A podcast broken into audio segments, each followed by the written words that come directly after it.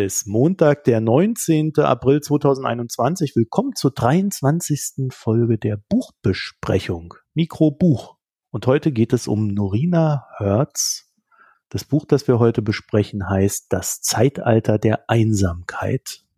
Das ist ja ein sehr martialischer Titel, Barbara. Geht es da einfach nur um Einsamkeit? Nicht im traditionellen Sinne. Erstmal Hallo, denn auch die Begrüßung. Ach so, hilft ach mein ja Gott. schon. Meine Güte. Ja, siehst du, jetzt war ich so drin, weil wir schon so lange gequatscht haben, dass ich euch gar nicht mehr begrüßt habe. Wir haben heute natürlich auch wieder mit dabei Barbara. Ich grüße dich. Und Anna. Hallo, Ja, ihr beiden. hallo, hallo. Also, äh, wir haben hier schon etwas längeres Vorgespräch gehabt. Man möge es mir verzeihen. Aber ungeachtet dessen, ich möchte euch natürlich auch begrüßen, damit ihr nicht einsam werdet. Aber das Zeitalter der Einsamkeit hat übrigens auch einen schönen Untertitel über die Kraft der Verbindung in einer zerfaserten Welt. Ja, und der Titel ist ja sehr vielsagend und vielversprechend und sie macht damit ja auch schon deutlich, dass auch mit diesem Anspruch, es ist ein ganzes Zeitalter, hier geht es nicht nur um ein individuelles Empfinden, ich fühle mich einsam, sondern es geht vor allem auch um die gesellschaftliche Relevanz, die Einsamkeit hat. Um trotzdem weiter mit dem Begriff der Einsamkeit zu arbeiten, erweitert sie die psychologische Definition von Einsamkeit, die also erstmal auf diesem persönlich empfundenen Mangel an Liebe, Gesellschaft äh, und Intimität beruft. Bei ihr schließt Einsamkeit immer auch die mangelnde Unterstützung oder gar die Vernachlässigung durch unsere Mitbürger, unsere Arbeitgeber, unsere Gemeinde, unsere Regierungen ein. Also letzteres, diese Aufzählung ist schon ein Zitat aus dem Buch. Das heißt, letztlich geht es ihr bei dieser Definition der Einsamkeit auch um das Gefühl, dass Menschen in politischer und wirtschaftlicher Hinsicht ausgeschlossen werden.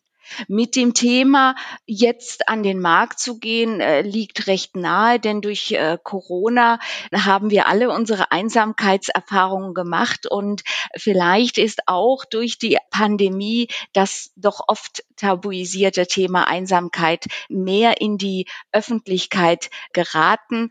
Und für Hertz, das ist so eine ihrer Kernthesen, haben wir es auch mit einer Einsamkeitspandemie zu tun, die jetzt durch äh, den, das Virus auch sichtbar gemacht wird. Und sie zeigt in ihrem Buch die Ursachen und Konsequenzen für den erlebten Mangel. Und den sieht sie weniger auf einer individuellen Ebene. Sie zeigt in ihrem Buch dann unterschiedliche Aspekte, äh, die Einsamkeit hervorrufen, aber die auch die Konsequenzen von Einsamkeit aufzeigen. Das sind zum einen medizinische Aspekte. Ich glaube, es ist jetzt ziemlich durch die Presse genudelt worden. Das ist so der Aufhänger, mit dem Ihr Buch immer wieder vorgestellt wird.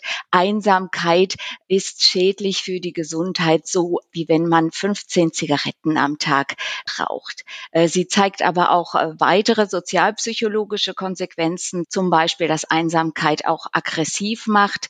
Sie zeigt ebenso, dass durch das Schwinden einer öffentlichen Infrastruktur soziale Interaktionen immer weniger möglich werden, dass diese Vereinzelung nicht nur im öffentlichen Raum stattfindet, sondern auch im privaten und auch im beruflichen Sinn, nämlich äh, vor den Bildschirmen, wo wir jetzt auch uns gerade befinden, auch wenn wir uns vielleicht nicht so vereinsamt fühlen.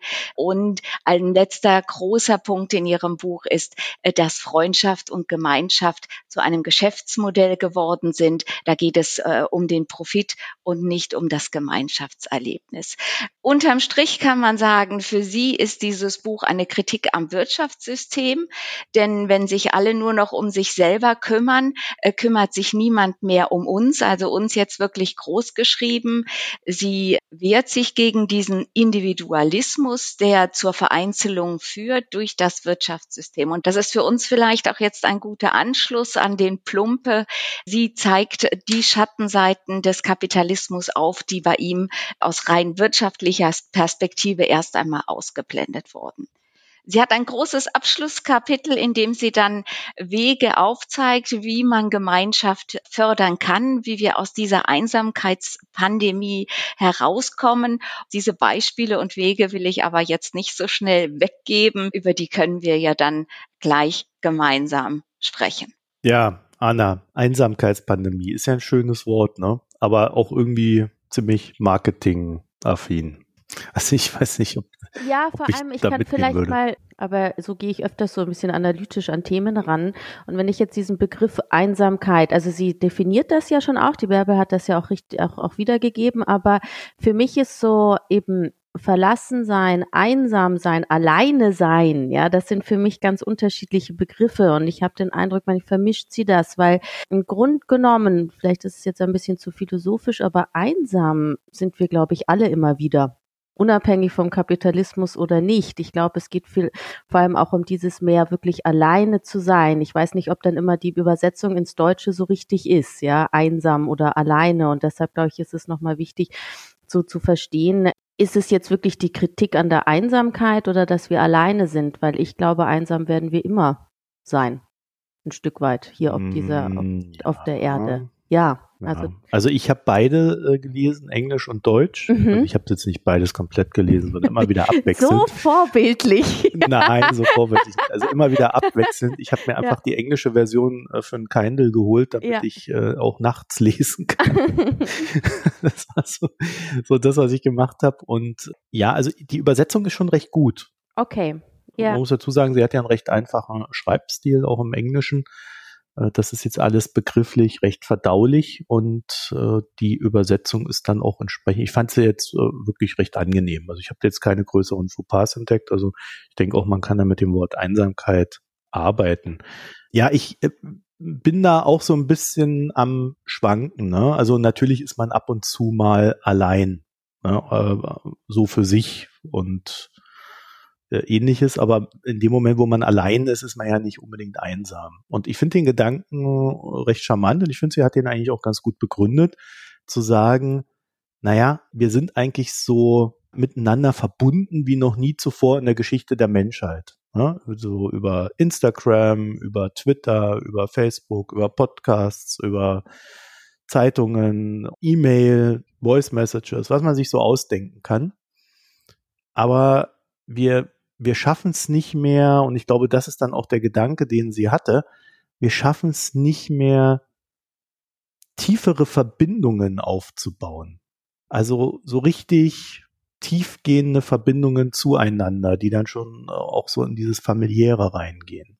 Ich, so habe ich es eigentlich verstanden und da würde ich ihr schon zustimmen, dass wir zumindest in den sozialen Netzwerken eine sehr lose Welt geschaffen haben, die nicht sehr eng aneinander bindet, die auch Koalitionen recht, naja, durchlässig lässt. Ja, das, was ich eben da auch interessant finde, wie du, wie du richtig gesagt hast, mit dem, diese Verbindungen. Und ich finde, also was sie gemacht hat, dieses auf die Auswirkung auf unsere Demokratie, ja, das finde ich, ähm, finde ich ganz spannend, ähm, diese Verbindung herzustellen und sagen, eigentlich ein demokratischer Bürger zu sein oder Bürger einer Demokratie, das, da braucht man auch Fähigkeiten. Ja, du wirst ja nicht einfach, du wirst zwar in der Demokratie geboren, aber damit bist du ja noch kein demokratischer Bürger. Und dieses gemeinschaftsbildende Fähigkeiten zu entwickeln und zu fördern und zu sehen, im Gegensatz das, was wir im Moment an Systemen haben, ja, das kritisch zu sehen oder wie auch Art gefährlich, ja, ob wir wirklich so als Bürger da heranwachsen können, das finde ich spannend. Das habe ich mir auch so in gewissen Zügen eigentlich noch gar nicht überlegt gehabt. Barbara? Ja, sie ist ja nicht die erste, die, die mit dem Thema äh, kommt. Also sie am Ende erwähnt sie die ja auch sehr stark. Die Sherry Turkle, die hat ja sehr mit diesem Alone Together gerade diese Scheinwelt der Gemeinschaft in den sozialen Medien auch sehr, sehr gut analysiert. An die schließt sich an. Also ich kann jetzt nicht sagen, dass das für mich etwas ganz Neues war. Und ein großes Risiko für die Gesellschaft ist es, wenn diese Welt alternativlos wird. Wenn es nicht nur eine Ergänzung zu unserem Leben und unseren Kontakten ist, sondern wenn es das Einzige ist, was wir noch haben. Das muss ja nicht so sein. Und es gibt eben sehr große kulturelle Unterschiede, äh, wie stark eine Kultur hier Gemeinschaft auch als Basisempfinden erlebt. Da gibt es große Unterschiede und das ist jetzt ja durch die Technologie halt sehr, sehr stark in die eine Richtung gedreht worden. Aber was haltet ihr denn von Ihren, von Ihren Vorschlägen? Kann man damit diese Einsamkeit verringern und ein besseres Gemeinschaftsgefühl erwecken, so dass auch diese Demokratie als gemein, ja, als ein Gemeinschaftswerk weiterentwickelt werden kann? Ja, ich, ich tue mich mit den Vorschlägen ein bisschen schwer, weil ich ja schon an, an der Diagnose so ein bisschen kranke. Also ich denke nicht, dass per se das Internet Einsamkeit befördert, sondern es ist halt der Umgang mit dem Internet. Ne? Ich finde ja unser Podcast hier, den wir drei hier haben, der ist ja auch ein schönes Beispiel dafür, dass es halt eben nicht im Schlimmen enden muss, weil wir haben uns ja auch noch nie gesehen, ne? Weiß ja auch wieder keiner, ne? Als ich ja. in Zürich war, wart ihr nicht da. ja, beziehungsweise bist du mir bestimmt über den Weg gelaufen und ich habe dich gar nicht, vielleicht sogar noch angerempelt wahrscheinlich, ja. Auch drüber. Ja. noch nachgetreten. Ja, über Homeoffice Collar, ja. genau. Nein, ich glaube, also, das ist ein richtiger Punkt, weil ich finde, also meine Mutter ist schon 84 und ich habe mit ihr drüber gesprochen auch dass ich das Buch gerade lese und wegen hinsichtlich auch Technologien. Und sie hat zum Beispiel gesagt, dass sie in dem Alter WhatsApp benutzen kann und FaceTime und Videos und wir sind vier Kinder und leben alle woanders. Sagt, das verbindet sie ja total, auch mit ihren Freundinnen. Also es ist eigentlich eher was, wie sie, mein Gott, habe ich Glück, dass ich jetzt alt sein darf und nicht irgendwie vielleicht vor 40 Jahren. Mhm. Geht ja irgendwie dann parallel und sagen, natürlich gibt es eine Vereinsamung im Alter oder das Alleine sein und das Leben im Alter und das ist ein ganz wichtiges Thema, aber gleichzeitig müssen wir auch sehen, was das eigentlich für positive Auswirkungen hat für ältere Menschen. Ja, dass sie viel mehr vernetzt sind eigentlich, wenn sie es mhm. nutzen. Mhm. Ja, da würde Hertz jetzt wieder sagen, naja, mehr Teilhabe, Teilnahme führt natürlich noch nicht zu, naja, mehr Verbundenheit. Ne? Man guckt dann halt nur mehr zu. Du hast ja eben unser Beispiel als Gegenbeispiel auch gebracht und das zeigt es ja. Ja, die Verführung, dass das bei einem reinen Konsum und Gucken bleibt, auch äh, Bilder gucken, die da die Kinder über WhatsApp schicken. Man hat Teil, aber ist nicht dabei. Das ist sicherlich ein, ein Punkt, aber es kommt wirklich darauf an, auch äh, wie man es nutzt und dass man sich in das Gespräch einschaltet, so wie wir das jetzt haben. Wir haben uns über Zufall kennengelernt, also kennengelernt in, in Hertz Sinne in Anführungszeichen. Wir sind uns ja noch nie begegnet und haben trotzdem eine äh, gute Arbeitsbasis gefunden und auch äh, Vertrauen aufgebaut, um relativ spontan mit diesem Mikrobuchprojekt zu starten. Also es ist möglich, ne? Ich denke auch, es ist, es ist möglich und man muss vielleicht schon mehr nochmal bei der Diagnose dann gucken gehen, was hat jetzt wirklich dazu geführt, äh, dass sie dazu kommt. Und es ist ja ein, ein, ein Trend, der tatsächlich statistisch nachgewiesen ist. Also diese Einsamkeit nimmt ja tatsächlich sehr stark zu und es gibt zumindest in Großbritannien auch ein Ministerium, das sich, das nennt sich Einsamkeitsministerium, heißt natürlich offiziell irgendwie anders. Ich habe den Namen jetzt wieder vergessen, aber das ist jemand, der sich wirklich aus Regierungssicht darum kümmert, dass Einsamkeit nicht zu einem Problem wird, das der Gesellschaft schadet. Und das heißt, das ist, wir können das Problem nicht negieren, auch wenn wir jetzt sagen, na ja, es ist halt doch nicht das Internet allein. Das ist ja an sich auch ihre Schlussfolgerung. Auch das Internet ist quasi nur ein Medium, das diese Einsamkeit zutage bringt. Sie sagt ja, es liegt tatsächlich am Neoliberalismus der ist daran schuld, dass wir uns nur noch um uns selber kümmern und dass wir darüber dieses Gemeinsame mit den anderen, angefangen in der Familie, vergessen. Tja, der Neoliberalismus. Ja, genau. Da haben wir ihn, ja. da haben wir ihn wieder. also, also, am Anfang habe ich echt gedacht so, oh nein, ja, jetzt haben wir schon wieder den Schuldigen gefunden, ja. Also am Ende des Buches war ich dann recht versöhnlich, weil du siehst auch, sie sagt ja dann auch, Sie möchte hin zu einer kooperativen Form des Kapitalismus, also weil es eigen und dafür würde ich sagen, persönlich stehe ich auch, dass wir an den Kapitalismus an sich eben ver verbessern oder da die Schwachstellen herausfinden und jetzt nicht äh, gleich abschaffen wollen. Also so, da habe ich dann wieder mich anfreunden können. Aber am Anfang fand ich es dann, weil ich finde, sie widerspricht sich auch in dem Sinn, dass sie eben fängt an, es ist der Kapitalismus und der Neoliberalismus und dann irgendwann erzählt sie doch von dem Essayist, ich weiß nicht, ob ich ihn jetzt richtig ausspreche, diesen Thomas de Quincy aus dem 19. Jahrhundert und sagt, ja, da waren ja die Menschen auch schon einsam. Und ich so, ja, also was ist es denn jetzt? Ja, ist es jetzt der Neoliberalismus oder hatten wir das schon immer wieder? Ja, durch bestimmte Verstädterung zum Beispiel oder so, dass es halt einfach so wiederkehrende Mechanismen auch sind, ja. Und da fand ich so ein bisschen, macht sie sich Mhm. zu einfach, ja, und so. Aber sie hat es in dem Buch, also sie hat viele spannende Seiten, dass ich mich dann versöhnt, aber ich muss ehrlich sagen, in den ersten zehn Seiten war ich so, oh nein, haben wir wieder den Schuldigen gefunden, ja. Ja, man muss es, glaube ich, auch mal strukturell betrachten, was so die letzten Jahrzehnte in unseren Gesellschaften passiert ist. Ne? Also wo wir früher halt in kleinen Einheiten gewohnt haben namens Dorf oder ähm, natürlich manche auch in Städten, das ist jetzt nicht erst in den letzten Jahrzehnten entstanden, aber aus dem Dorf heraus, da hast du halt eine sehr kleine Einheit und da kennt man sich dann. Da kennt jeder jeden und man sorgt dann irgendwie dafür, dass man miteinander auskommt. Das klappt auch nicht bei jedem, aber so im Großen und Ganzen hat man dann halt so eine Dorfgemeinschaft und das funktioniert auch ganz gut. Jetzt haben wir in den letzten Jahrzehnten so eine Explosion der Städte erlebt und in der Stadt, und das hat sie ja auch drin, naja, also da kennt man sich gar nicht mehr so gut. Also ich habe ja, ich bin ja jetzt in Köln umgezogen und äh, habe vorher in einem recht hohen Neubau gewohnt. Da kannte man sich dann so über eine WhatsApp-Gruppe recht lose und hat, aber gut, da haben wir irgendwie 300 Leute gewohnt, ne? Und man hat dann so immer mal wieder äh, miteinander Kontakt gehabt, aber so näheren Kontakt hatte man halt nur mit seinem direkten Nachbarn. Mit denen hatte ich auch einen recht guten Kontakt. Mit einem gehe ich heute noch spazieren im Park. Mehr darf man ja nicht. Jetzt wohne ich hier eher ja, in so einem kleinen Haus. Hier sind vier Parteien. Und jetzt kennt man sich recht gut. Ja, also ich kenne den Vermieter, der wohnt unter mir, habe ich gestern draußen getroffen. Ja, war, war irgendwie fünf vor neun, also kurz vor der Ausgangssperre, da sind wir dann schnell reingegangen, haben noch ein bisschen gequatscht. Und äh, da lernt man sich natürlich viel besser kennen als in solchen größeren Einheiten. Man ist auch viel mehr aufeinander angewiesen. Da kann ich mir schon vorstellen, dass es vielleicht auch so eine Einsamkeitsillusion gibt.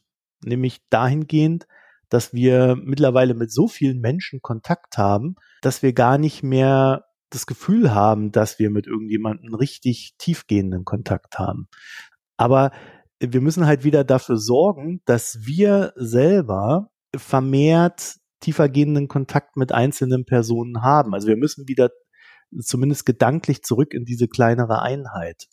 Und äh, da sehe ich schon ein Problem, das aber meines Erachtens gar nicht so sehr irgendwas mit Kapitalismus äh, zu tun hat oder nicht, sondern das ist so ein bisschen, wie unsere Gesellschaftsstrukturen sich entwickelt haben. Ja, also zu dieser Einsamkeitsillusion, das finde ich ist auch ein sehr, sehr guter Aspekt. Fühlen wir uns wirklich aus unserem inneren Antrieb heraus einsam oder ich will jetzt das Krankheitsbild, also dass Menschen haben, wenn sie schwer einsam sind, wenn sie dadurch depressiv werden, das will ich überhaupt nicht in Frage stellen. Das ist nochmal was anderes. Aber ist es vielleicht auch so, dass viele Menschen sich einsam fühlen, weil das sozial als schick dasteht oder die Person ist eben sozial anerkannt, die sehr viele Kontakte hat. Und wer dann nur ganz wenige Kontakte hat, der denkt, oh, ich bin sozial gar nicht so viel wert, ich habe äh, nicht so viel sozialen Status, ich habe nicht so viel soziales Kapital, also bin ich einsam.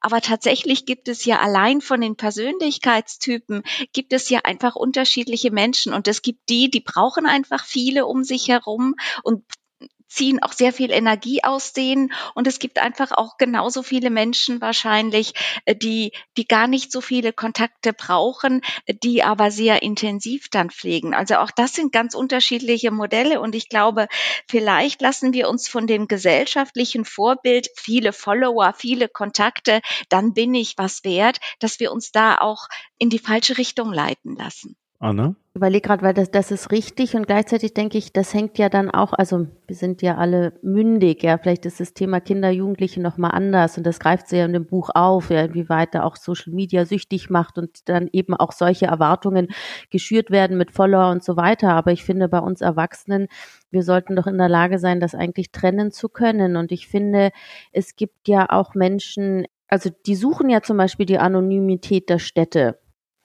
Oder jetzt, wenn ich sage, natürlich möchte ich schon wissen, wer in meinem Haus wohnt, generell, aber ich bin ja auch froh, oft in meine Wohnung gehen zu können und jetzt meine Ruhe zu haben oder ins Haus. Also ich wäre jetzt zum Beispiel für so Co-Living-Modelle gar nicht zu haben. Ja, weil ich bin ja froh, dass ich mal meine, dass ich meine Ruhe haben kann. Ja, und mhm. selber suchen kann, wann möchte ich in Kontakt treten oder nicht. Ja, ich glaube, man muss einfach auch verstehen, dass es Unterschiede gibt. Ich finde, es geht darum, eigentlich gibt es Möglichkeiten oder nicht. Und natürlich, wenn die kleinen Stadtcafés zumachen und alles irgendwie unpersönlicher wird und ich habe gar nicht die Möglichkeit, persönlicher zu werden, das finde ich ist was anderes. Aber solange es die Möglichkeiten gibt, dann möchte ich eigentlich selber entscheiden können, wann ich das sozusagen wahrnehme oder genieße oder nutze und wann nicht. Ja, also ich finde, es ist irgendwie, es gibt einfach halt auch introvertiertere Menschen, die das gar nicht so brauchen. Dass es einfach verschiedene Persönlichkeitstypen gibt, das kommt mir da zu wenig raus. Ja, sie ist jemand, der, glaube ich, sich sehr gerne mit Menschen umgibt. da sehr genau, viel das ist gewinnt. ja auch gut. Ja, genau, ja. genau. Sie hat ja auch irgendwann mal gesagt, genau. dass sie sehr extrovertiert ist. Genau, genau. Und aber ja. es, es braucht ja nicht jeder. Ich glaube, es ist eher vielleicht für, wenn dieses Angebot, wenn introvertiertere Menschen oder die es nicht so die schwerer haben, Kontakte zu knüpfen. Ja, das kann schon sein, dass die dann so in Großstädten vielleicht total vereinsamen. Muss aber auch nicht sein. Also manchmal ist es auf dem Dorf ja einsamer als in der Stadt. Mhm. Ja, je nachdem, was man so vorhat. Ne? Genau. Ja, genau. genau. Und ich wollte noch einen Punkt, weil ich finde, also sie also spricht sehr viel über die USA und dann ist mir aufgefallen, dass sie immer wieder Beispiele aus Asien und vor allem auch aus Japan nimmt. Und du hast ja richtig gesagt, Marco, dass es ja doch auch von Kulturen abhängt. Und ich muss sagen, diese immer wieder diese Beispiele aus Japan, das ist interessant. Ja, finde ich irgendwie so, sich das durchzulesen, aber ich kann damit dann für die hiesige Kultur nicht so viel anfangen oder es macht mir nicht so bereitet mir nicht so Sorgen, wie sie das so empfindet. Also ich habe mich dann mal erinnert, ich weiß nicht, wann das ist. Also es ist doch vor Jahren gab es doch schon in Japan diesen Roboterhund. Also ich weiß nicht, wann das war. Ich mhm. habe das Gefühl vor 10, 15, ich weiß nicht wie viele ja, Jahre. Schon seit Ewigkeit. Ewigkeit. Ja, genau, ja. dieser Roboterhund. Und ich meine, hat sich das hier durchgesetzt? Nein, kein Kind hat doch so einen Roboterhund. Und deshalb habe ich da nicht so Sorgen. Natürlich vielleicht um Sorgen um die Japaner, ja, aber nicht Sorgen, dass das jetzt hier sich alles so durchschlägt, durchsetzt, ja, weil eben das Beispiel dieser Roboterhund ähm, hat sich ja gar nicht durchgesetzt. Das ist aber tatsächlich auch ein Teil des Problems des Buches, dass natürlich global, also je nachdem, wo du hinguckst, du immer viele Beispiele für alles Mögliche finden wirst. Genau. Das aber gar nicht so sehr kulturell transportabel ist. Ne? Genau. Ne? Also genau. in Deutschland werden wir uns gewohnheitsmäßig mit Robotern etwas schwerer tun als äh, vielleicht in Japan oder den USA, äh, wo man da auch etwas offener für Neuerungen ist, sagen wir es mal so. Auf der anderen Seite haben wir halt äh, so Sachen, wo ich mich gewundert habe, dass sie das nicht als Beispiel gebracht hat, weil in China war es zum Beispiel so, dass der Staat irgendwann seinen Bürgern verordnen musste, dass sie doch am Wochenende mal auch die Eltern besuchen, weil die Eltern ähm, in neuen kapitalistischem China halt runtergefallen sind. Ja, die Leute hatten viel zu tun, mussten Geld verdienen, die Jobs sind anspruchsvoll und das Letzte, was man dann halt macht, ist in seiner freien Zeit, die vielleicht irgendwie zwei Stunden am Tag sind und sechs Stunden am Wochenende, dann die Eltern zu besuchen. Das ist wunderbar, Marco, dass du dieses Beispiel bringst, weil sie hat ja in ihren Vorschlägen, die sie dann bringt, hat sie ja ein, setzt sie ja ganz viel Vertrauen auf den Staat und dass mhm. der hier so die Rolle des Tutoren übernimmt, nicht nur die des Finanziers, sondern auch wirklich des Tutoren. Und da ist das mit äh, China dann ein ganz schönes Beispiel, wo dann ein Staat quasi reguliert, dass die Eltern besucht werden wollen. Und gleichzeitig ist das Beispiel auch äh, ein guter Beweis für ihre These, dass es eben doch am Wirtschaftssystem liegt und gar nicht so sehr an den kulturellen Traditionen, eben an diesem Kapitalismus, der vorsieht, dass die Leute so und so viel Stunden arbeiten, damit sie sich eine Wohnung leisten können, dass die Familie vergessen wird ähm, und ähnliches. Ja, äh, deswegen haben wir ja zum Glück in Deutschland eine soziale Marktwirtschaft, die Gewerkschaften unter anderem mal erkämpft haben, ne, diese drei mal acht, kennt ihr das noch? War früher so die Losung. Was? Äh, acht Stunden arbeiten, acht Stunden Freizeit, acht Stunden schlafen. Ich kenne nur das, in der Schweiz sagt man immer, in Deutschland heißt es, Freitag ab eins macht jeder seins. das sagen immer ja, die Schweizer über die Deutschen. Das habe ich noch nie gemerkt oder gehört. ja. ja. Also äh, ne, es gibt ja da durchaus Ansätze, äh, die wir auch schon in der Vergangenheit ausgebaut haben, wo man so merkt, ja, da hat sich schon mal jemand drüber Gedanken gemacht, dass ein Leben, ein erfülltes Leben halt nicht nur aus Arbeit bestehen kann. Und natürlich ist Arbeit Teil des Problems, gerade in den USA, gerade in China. Also wenn du in so einer chinesischen Fabrik arbeitest, da fährst du ja auch nicht mal eben heim, wenn du da irgendwie 600, 700 Kilometer äh, entfernt wohnst von deinen Eltern. Die fahren dann halt immer alle zu Neujahr dahin. Ne? 15 Tage Neujahr und dann wird quasi Familie zelebriert. Aber außerhalb dessen wird es dann sehr schwierig. Und ähm, gerade in der in der Tech-Industrie in China hast du ja diese richtig krassen Arbeitszeiten von neun bis neun, irgendwie sowas, irgendwie, irgendwie so in die Richtung. Also recht hohe Arbeitszeiten und in USA hast du die ja auch. Und das sind aber auch die USA so als Hauptbeispiel, da tue ich mich dann halt auch schon schwierig. Ne? Ich merke dann eher so bei ihren Beispielen, wie man es dann besser machen kann, da habe ich dann wieder so das Gefühl, naja, wir aus Deutschland heraus, für uns ist das Buch eigentlich gar nicht geschrieben, weil viele Sachen haben wir schon oder äh, da setzt sie direkt auch auf Deutschland auf. Ne? Ja, oder ähm, auf Europa.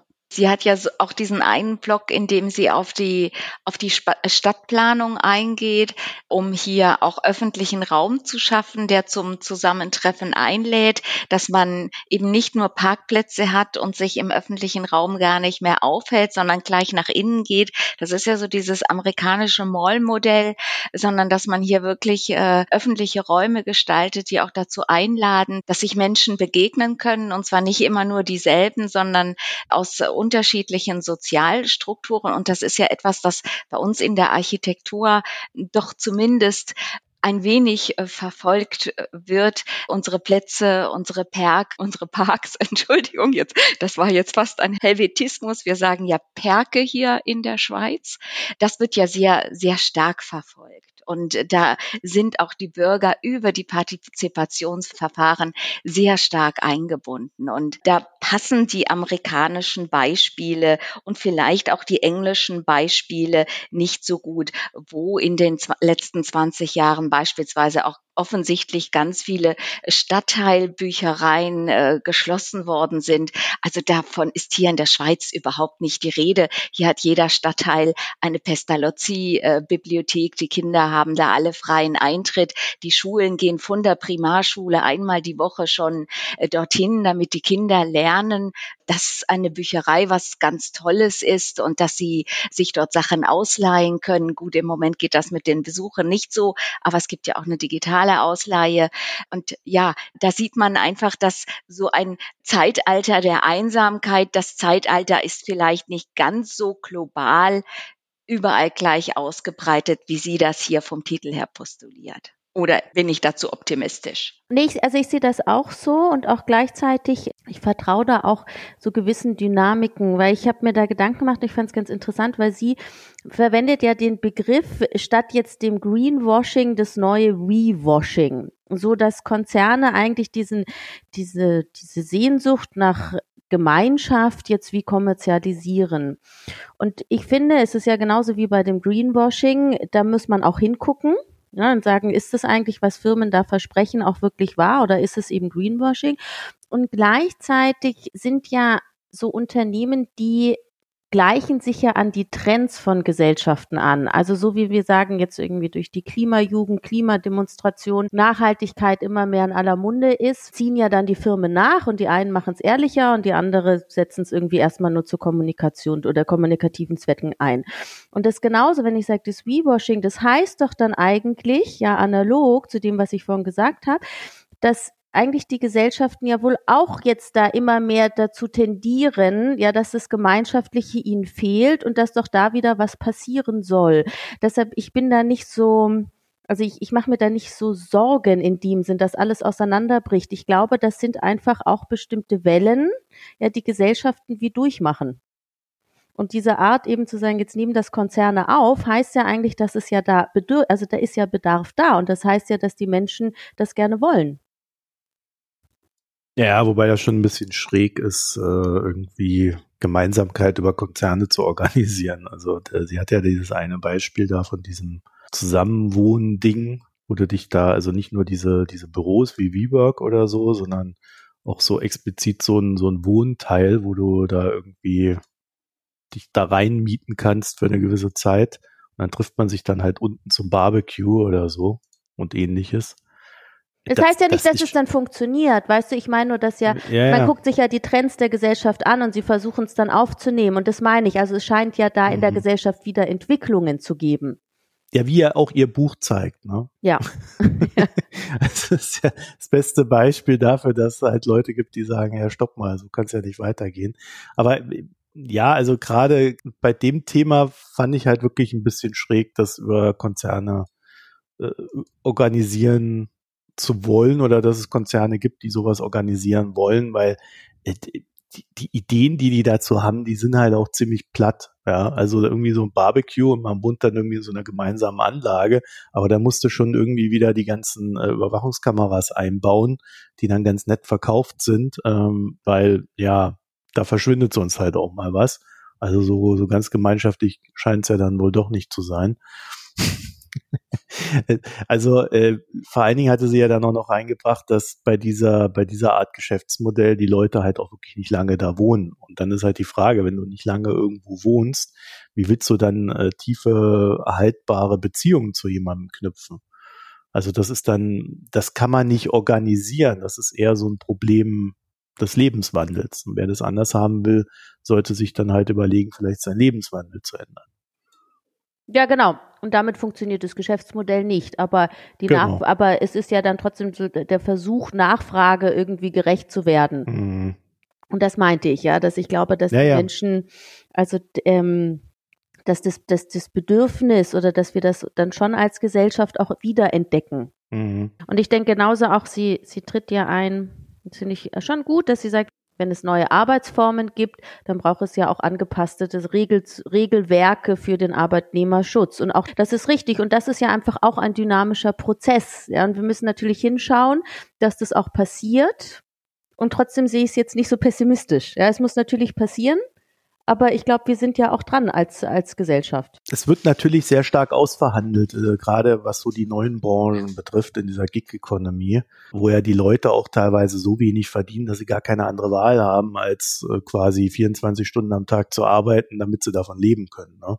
Mal überspitzt formuliert. Da sehen wir ja auch tatsächlich Geschäftsmodelle, die, und, und das passt da sehr gut rein zu dieser Kritik, die ja auch die Arbeitnehmerinnen und Arbeitnehmer da so voneinander weghält. Ne? Die haben halt dann so eine App installiert und ja, ob man sich da nochmal trifft und sich miteinander unterhält und vielleicht auch rausfindet, der eine verdient mehr als der andere und aus welchem Grund das wohl so ist, das ist ja dann fraglich. Also auch da stehen wir so vor neuen Herausforderungen durch Technik, durch neue Geschäftsmodelle und das muss halt alles, naja, am Ende durchreguliert werden und da ist dann tatsächlich auch der Staat gefragt was ich schwierig finde, das baut jetzt auch ein bisschen auf diesem mhm. Rewashing auf. Sie fordert oder sie macht ja als Vorschlag dieses finanzielle Förderung von gemeinschaftsfreundlichen Unternehmen. Und bei den Sachen, das finde ich ja sehr schwierig, ja, an was macht man das denn jetzt wirklich fest? Und was heißt es dann wieder, dann sagt solch ein Konzept, also es klingt ja eigentlich schön und sagt, die sollen doch gefördert werden, aber wo ist denn, also wer entscheidet denn dann wirklich am Ende, ob ein Unternehmen gemeinschaftsfreundlich oder gemeinschaftsfördernd ist? Ja, vor allem, also das ist ja dann auch wieder ein Zwang, der ausgeübt wird. Ja, also genau, also, genau. Die Leute bei der Arbeit müssen jetzt nicht mal eine Best Buddies sein. Das ist vielleicht auch so eine Illusion zu glauben, ich gehe völlig in der Arbeit auf, dass ich nur noch dort sein möchte. Das ist meine Familie, das ist doch Quatsch.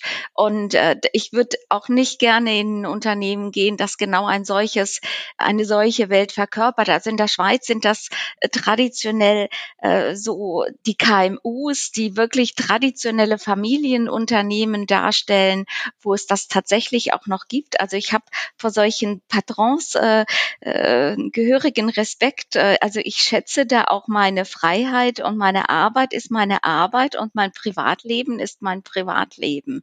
Ich äh, möchte fachlich gefordert sein und das hat also mit inhaltlicher Hingabe gar nichts zu tun, aber es heißt nicht, dass ich jetzt dort alle meine Freunde rekrutiere, sondern das, nee, ich habe äh, einen anderen Freundeskreis, vielleicht noch zusätzlich, vielleicht auch einen intimeren, aber Arbeit ist Arbeit. Wozu brauche ich dort Freunde?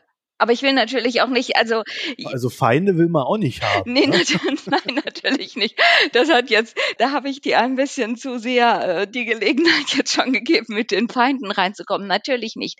Aber Kooperation bei der Arbeit ist ja nochmal was anderes als jetzt wirklich eine Freundschaft. Das würde ich differenzieren. Und da sind wir vielleicht wieder bei so einem ganz typischen kulturellen Unterschied, dass im angelsächsischen Gebrauch, zumindest in den USA, äh, dieser Begriff des Friends, der Friends sehr viel schneller gebraucht wird als bei uns beispielsweise. Ja, ja, das hat eine ganz andere Bedeutung dort. Von daher ähm, darf man das vielleicht auch nicht so wörtlich äh, also übertragen, was sie jetzt für die angelsächsischen Gesellschaften schreibt. Also ich habe auch gerne eine Trennung zwischen Privat und Arbeit. Ja, muss ich auch sagen. Also ich finde das gut, wenn das nicht vermischt ist und äh, es schafft halt dann auch Freiräume, um sich von der Arbeit zu erholen. Ne? Ja, also ich finde vor allem auch ist es ja nochmal ein Unterschied zu sagen, das, was wir angesprochen haben mit den Löhnen und faire Löhne, das ist für mich ein ganz anderes Thema, weil dieses eben gemeinschaftsfreundliche oder wie man das nennt, das ist ja eine Unternehmenskultur und die muss ja irgendwie auch strategisch, ja, warum möchte ein Unternehmen so sein, ja, aus welchen Gründen möchte sie so sein und nicht irgendwie die Leute sind allein im Homeoffice oder wie auch immer. Und dann gibt es Mitarbeitenden, die finden genau das gut und die gehen ja dann dorthin, aber das ist ja auch ein bisschen wie der Markt agiert, ja, warum müssen jetzt alle Firmen so sein? Weil es gibt auch viele Arbeitnehmer, ich sehe das ja jetzt auch bei mir, ähm, es gibt Kollegen und Kolleginnen, die sind total froh, dass sie jetzt einfach nur noch im Homeoffice sein können, ja, und ihre Ruhe haben. Und habt ihr schon früher gemerkt, ja, wenn dann sehr vieles gemeinschaftlich oder so, das wollen die eigentlich gar nicht. Und für die muss ja auch Platz da sein. Oder ein Unternehmen entscheidet sich so, nee, weil wir stehen für das und das und möchten eigentlich andere Formen von Mitarbeitenden. Aber ich finde, da muss jedes Unternehmen frei sein, das für sich zu entscheiden. Ja, da muss man halt eine Kooperative irgendwie aufmachen oder so. Ja, also das genau, aber genau, und das ist dann, das entspricht ja. dann den, den Werten oder den damit ja auch verbundenen strategischen Zielen. Aber per se zu sagen, das so muss ein Unternehmen sein, finde ich nicht. Ja, ich finde das auch ganz schwierig. Das ist halt auch gerade so ein Trend äh, im angelsächsischen Raum, dass Unternehmen jetzt äh, mehr oder weniger für alles, äh, was äh, im Sozialen schief läuft, jetzt irgendwie eine Lösung anbieten sollen. Ne? Man sieht das ja gerade auch jetzt wieder in den USA, als in, in Georgia die Maßnahmen gegen schwarze Wähler getroffen worden sind. Da sind ja dann die Unternehmen auch in die Schusslinie geraten, und zwar von beiden Fronten, weil sie sich dazu öffentlich verhalten haben. Und dann, dann hast du dann halt so Probleme bei Unternehmen wie, die sitzen dann halt im Hinterzimmer am Tisch und machen Lobbying dafür, dass der Blödsinn nicht kommt bei den Republikanern. Aber in dem Moment, wo sie sich dann öffentlich verhalten, sitzen sie halt nicht mehr am Tisch hinten drin und können das Lobbying machen. Da merkt man, dass so eine gewisse Trennung der Sphären schon ganz sinnvoll ist. Ja, also klar, ein Unternehmen als auch demokratischer Akteur äh, ist erstmal per se zu begrüßen, aber daraus entstehen nicht zwangsläufig gute Lösungen. Welche Ihrer Lösungen gefällt euch denn am besten? Anna? Die Happy to Chat Bank. Aber ich glaube, das ist keine Lösung, aber es ist ein Beispiel, was ich total super fand. Ich weiß nicht, ob ihr das gesehen habt, dass man in den Städten diese Bänke, wo drauf steht, ja, happy to chat, und dann kann man sich dazusetzen und mit Leuten sprechen. Das finde ich super. Also das würde ich gerne hier in Zürich einführen. Das ist, ja.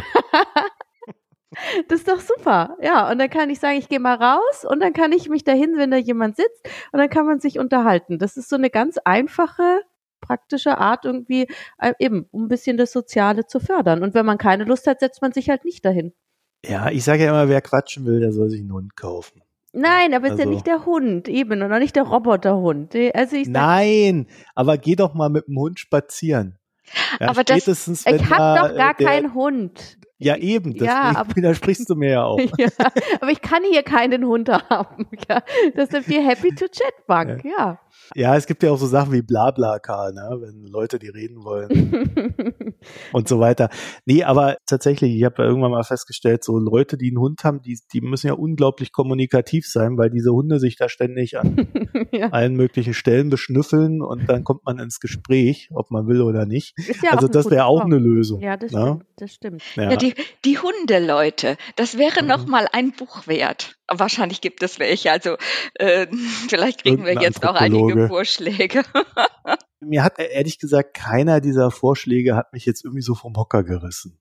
Ja, genau. Weil ich ja. vielleicht auch so dieses Problem gar nicht so sehr verspüre. Also ich weiß, dass es Probleme gibt, dass es Leute gibt, die sich extrem stark auf dieses Internet äh, einlassen und dann da auch nur noch drin hängen und da eine reale Einsamkeit äh, oder in eine reale Einsamkeit hineinrutschen. Ne? Also Einsamkeit hat ja manchmal auch was mit Berührung und Erspüren zu tun und das kannst du halt übers Internet nicht herstellen. Und äh, das sehe ich schon aber ich habe eigentlich das Gefühl, dass wir in unserem Leben, zumindest hier in Deutschland, aber ich meine auch in den USA, ne, ähm, eigentlich genug Wahlmöglichkeiten haben. Wir können, wenn wir wirklich wollten, könnten wir es anders tun. Aber ich habe mal das Gefühl, die Leute wollen dann halt auch nicht. Und was willst du mit denen machen? Also staatlich verordnen kannst du es halt auch nicht. Zumindest nicht in meiner Welt. Da muss man nach China gehen, da geht das dann. Ja, da will man dann vielleicht gar nicht sein.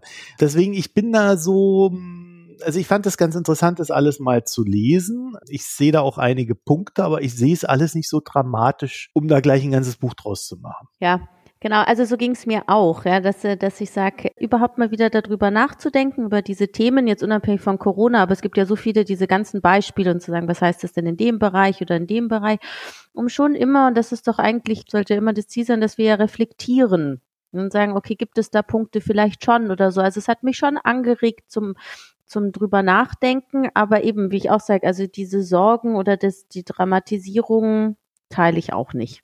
Das kommt schon. Also wir sind jetzt schon im Fazitbereich, genau, würde ich sagen. Genau, ne? genau. Sind wir schon angekommen. Genau. Ja, also ich, also da sind wir uns beide, glaube ich, sehr einig. Ich fand es auch wirklich gut, darüber mal nachzudenken, weil man sich dafür eigentlich nie eine Zeit nimmt, über so ein explizites Thema, das man jetzt gar nicht so auf dem Schirm hat, äh, nochmal zu reflektieren. Ich stelle halt immer wieder fest, bei so Büchern aus dem angelsächsischen Raum, wir haben halt viele Probleme gar nicht, die die haben. Oder zumindest nicht so stark, dass sie brennen würden. Das wäre so ein Thema, wo ich sagen würde, ja, ist eine Tendenz, da müssen wir aufpassen aber es brennt bei Weitem noch nicht und wir haben immer noch genug Auswahlmöglichkeiten und schön, dass wir mal drüber nachgedacht haben, aber mehr würde ich mich damit dann auch nicht auseinandersetzen wollen. Barbara. Da bin ich nicht so sicher. Vielleicht äh, sind wir da wirklich äh, ja, sind wir uns da so einig, äh, dass wir das als nicht so großes Problem empfinden. Aber es gibt da ein Buch, auch aus dem deutschsprachigen Raum. Das haben wir jetzt nicht parallel dazu gelesen. Das ist von der Diana Kinnert, die neue Einsamkeit und wie wir sie als Gesellschaft überwinden können. Und da geht's jetzt wirklich um Einsamkeit und es geht auch um dort um diese Schlagwörter Digitalisierung, Globalisierung, Radikalismus. Wie gesagt, ich kenne das Buch nicht. Vielleicht wäre das jetzt noch mal weiterführend auch für uns mal der Einblick. Vielleicht geht es ja vielen anderen Menschen nicht so wie uns. Es sind äh, gemäß Diana Kinnert 14 äh, Millionen Menschen, die sich in Deutschland einsam fühlen. Klar, das ist nicht die Mehrheit, aber es ist offensichtlich schon ein Thema, dessen man sich bewusst sein sollte bei der Arbeit im Privaten und, äh, und auch in der Politik. Ne? Ich habe es nicht gelesen. Ich habe nur davon gehört, deswegen ist halt auch ja wachsende Einsamkeit, aber ja, nur weil es viele jetzt sagen, wird daraus für mich noch nicht eine Tatsache. Ne? Ja, richtig, weil es ist ein Trendthema durch die Pandemie. Wir sind ja alle stärker vereinzelt als vorher. Also auch da, ich, ich kann das jetzt nicht beurteilen, aber es ist natürlich auch marketingtechnisch, also eine bessere Zeit als jetzt, um über Einsamkeit zu schreiben, gibt es wahrscheinlich so schnell nicht wieder. Und äh, von daher, ja, ist, ist es vielleicht etwas, was auch jetzt nicht mehr hochgebauscht werden sollte als unbedingt nötig. Also ich denke, aus psychologischer Sicht muss man das sehr stark verfolgen und dranbleiben, aber man sollte es äh, auch nicht übertreiben damit. Wir haben auch noch andere Probleme. Welche denn, Barbara? Haben wir da ein neues Buch zu? Äh, das ist eine gute. Also spontan würde ich jetzt sagen, unser, also unser größtes Problem aus meiner Sicht gesellschaftlich ist, eine Gesellschaft hat dann ein Problem, wenn Menschen mit ihrem Gehalt nicht genug Geld verdienen, um zu überleben und ordentlich zu leben. Das ist für mich das größte gesellschaftliche Problem. Und wenn diese Zahl an Menschen steigt, äh, dann sollte man da als erstes was tun. Aber man hat natürlich noch, wir haben noch viele andere Probleme, unter anderem natürlich auch das Klima und äh, wie wir mit unserer Erde umgehen. Und ja, Darf ich jetzt das nächste Buch ankündigen? Eine Frage vorweg noch. Ja, ich habe zwar eine schöne Überleitung gebaut, aber nee, eine Frage vorweg noch, damit wir es abschließend geklärt haben. Ganz kurz, lesen, ja, nein? Ja, ich finde, also ja, in dem Sinn, dass es, weil es anregt, auch wenn ich jetzt inhaltlich nicht mit allem übereinstimme, aber das muss es ja nicht, ja. Aber ich würde es jetzt doch durchaus empfehlen. Ich eher nicht. Es ist zwar flott geschrieben, aber ich fand es inhaltlich eher langweilig, weil ich viele Themen kannte und ich würde dann eher auf Sigmund Baumann als Lektüre verweisen oder auch Sherry Turkle. Ja, ich bin gespalten, deswegen habe ich es auch nochmal gefragt, weil äh, also ich fand es jetzt nicht den großen Lesegenuss. Es war mir ein bisschen zu, ja, äh, also ich, ich fand viele Sachen einfach langweilig, weil ich sie kannte. Äh, das zum einen und das andere war, ähm, ja, ich hatte mir irgendwie mehr Wissenschaft erwartet. Und sie hat zwar einen ausführlichen Anhang, wo man dann diese Wissenschaft findet, aber im Buch hat sie es dann halt mehr an den Geschichten orientiert und das hat mich so ein bisschen enttäuscht. Ich glaube, das ist auch noch etwas, was man wissen sollte, bevor man sich das kauft, auch wenn es ein ökonomischen Anstrich hat. Also da müsste man dann sich echt mit dem Anhang beschäftigen und ich finde das dann immer ein bisschen schwierig, wenn das in dem Buch so untergeht. Jetzt können wir, Barbara, zu dem nächsten Buch kommen, das wir lesen werden. Ja, und darauf freue ich mich schon, denn wir haben es mit einem echten Querdenker zu tun, einem, der den Namen Querdenker auch tatsächlich verdient. Wir werden uns Ernst Schumacher anschauen und durchlesen, werden es oder nochmal neu auffrischen, die Lektüre Small is Beautiful, die Rückkehr zum menschlichen Maß, so in der deutschen Übersetzung der Untertitel. Und wir schauen uns mit Schumacher hier einen der frühen Wachstumskritiker an. Und auch da geht es natürlich dann um Zukunftsentwürfe. Ja, und in der deutschen Übersetzung, also in der Neuauflage, die es da jetzt gibt, mit Herrn Pech im Vorwort. Also da wird dann jeder bedient, der in diesem Sektor sich gerne gedanklich befindet. Und ich bin mal gespannt, was wir dann daraus machen. Norina hört's, also hier dann doch gespaltenere Meinung, als ich es vermutet hätte www.mikroökonom, da könnt ihr uns dann noch eure Meinung zum Buch oder zum Thema, das würde äh, mich dann tatsächlich auch noch sehr interessieren, reinschreiben in den entsprechenden Beitrag. Und das ist ja, habe ich euch auch noch nicht gesagt, euch beiden, ne? aber ihr wisst es ja, das ist ja unsere erste Folge, die jetzt hinter der, der zeitlichen Paywall stattfindet. Ja? Also zahlende Kunden kommen diesen Podcast acht Tage im Voraus zu hören, bevor es in den freien Feed geht unsere erste Premium-Folge auch insgesamt, weil ich habe es jetzt noch nicht geschafft, mich um ein Mikrogespräch oder ähnliches zu kümmern. Das ist jetzt über Ostern bei mir etwas runtergefallen. So, in dem Sinne, schaut dann, wie gesagt, mal auf die Seite rein, gebt uns euer Feedback und bis bald. Tschüss. Tschüss.